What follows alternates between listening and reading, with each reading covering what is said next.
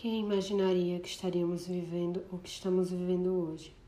Quem imaginaria que para salvar a vida de quem amamos seria ficando longe dos mesmos?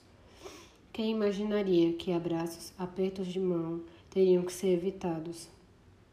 Quem imaginaria que tanta consciência seria precisa num momento como esses? Quem disse que é fácil viver em um cenário que ficará para a história mundial? Com essa crise que estamos vivendo, é difícil pensar na vida pós-pandemia. O aqui, o agora, onde só se deve sair para o necessário, a higiene se tornou um hábito mais que preciso, mas de extrema importância.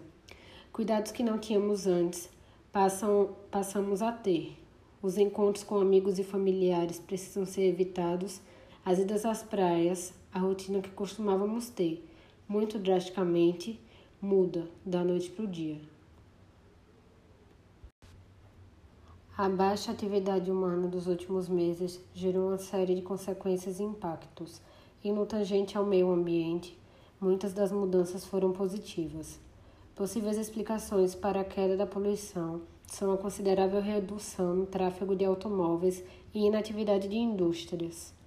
Por outro lado, o professor de engenharia da UF JF César Henrique Barra salienta a existência também de impactos ambientais negativos. O maior deve ser na produção de alimentos. As pessoas estão em casa, consequentemente, consumindo mais comida, água, energia, serviços como comunicação e gerando muitos resíduos. Creio que a geração de lixo seja o segundo impacto mais considerável. Em contrapartida, o ar está mais limpo e até as águas dos rios podem melhorar um freio necessário para uma sociedade mediatista e egocêntrica.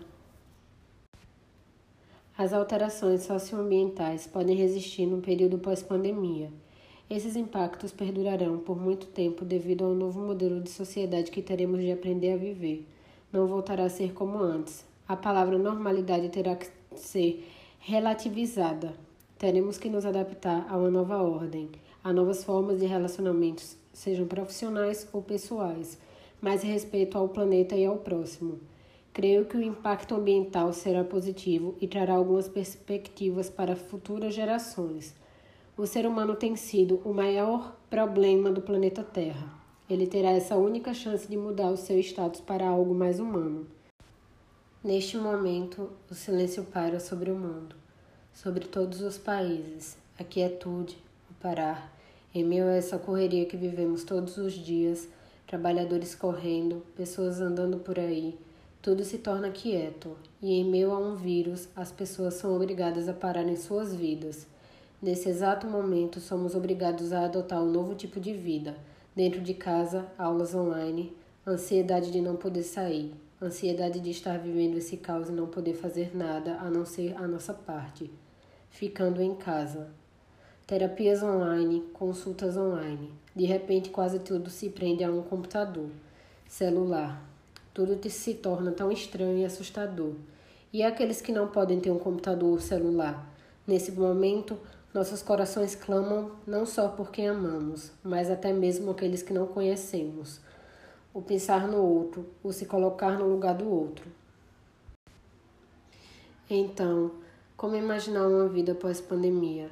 Acho que desse medo, insegurança que estamos vivendo e sendo obrigados a manter distanciamentos sociais, conseguimos ver a importância de cada momento, desde o barulho das árvores que balançam com o vento, até os encontros com os amigos, com a família, aquele abraço que não demos ou aquela noite que preferimos ficar em casa a sair para o cinema, para o teatro, para a praia.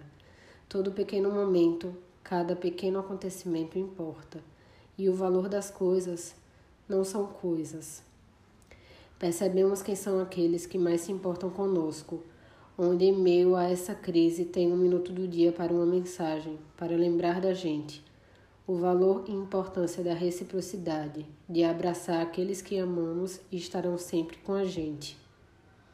Então, a gente deve fazer uma pergunta para nós mesmos. Vale ficar sem valorizar a amizade, família, filhos e sem passar um tempo com seus entes queridos? Ficar só produzindo mais bens em mais horas de trabalho? Será que essa vida corrida vale a pena? Sim, esse é o momento de pensar sobre nosso lugar como um ser social, pois nem tudo é o dinheiro, nem tudo é o capitalismo.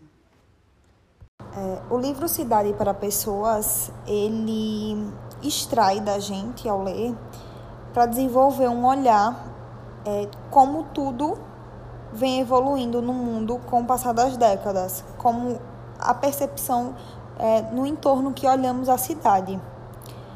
Um fato interessante nele é que ele extrai tudo que é colocado no livro durante a sua formação como, ar como arquiteto. Isso lhe auxiliou a desenvolver os planejamentos, as análises dele e as observações em geral. Ponto interessante na obra é que o ator sempre pontua que a capital, nossa capital, Brasília, é um exemplo de cidade que não foi feita para pessoas, e sim como uma forma de, de uma arquitetura inovadora. E onde ele sempre cita que as cidades devem ser feitas para pessoas, citando sempre Nova York como um ótimo, um ótimo exemplo, pelas condições de transitar. Ele também é, cita a, a importância, né, entre aspas, do térreo, que aquilo que se passa na rua é crucial para a gente nos colocar em contato com o outro. Ou seja, isso é, vai ser, é, fazendo analogia à nossa situação atual, vai ser a nossa maior dificuldade, já que tem inúmeras coisas que hoje vai nos dificultar a ter esse contato direto com as pessoas devido ao nosso cenário atual, né?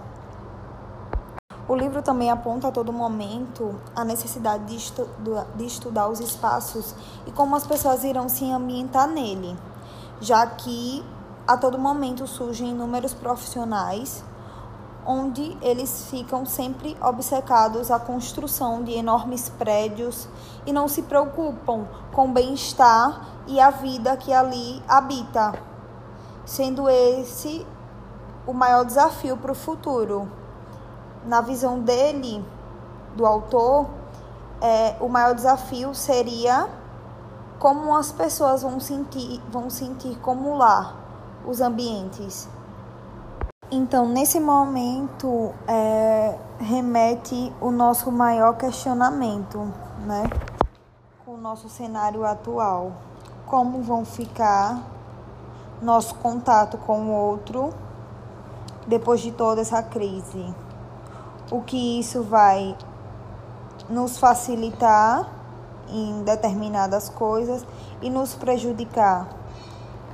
Fica esse questionamento entre nós mesmos, é, que o autor, ele, entre aspas, prevê em determinadas situações a necessidade desse contato direto com tudo, com o interno e o externo, né? Então, é isso que ele desperta na gente, de maneira geral sempre buscando entender a necessidade que temos disso.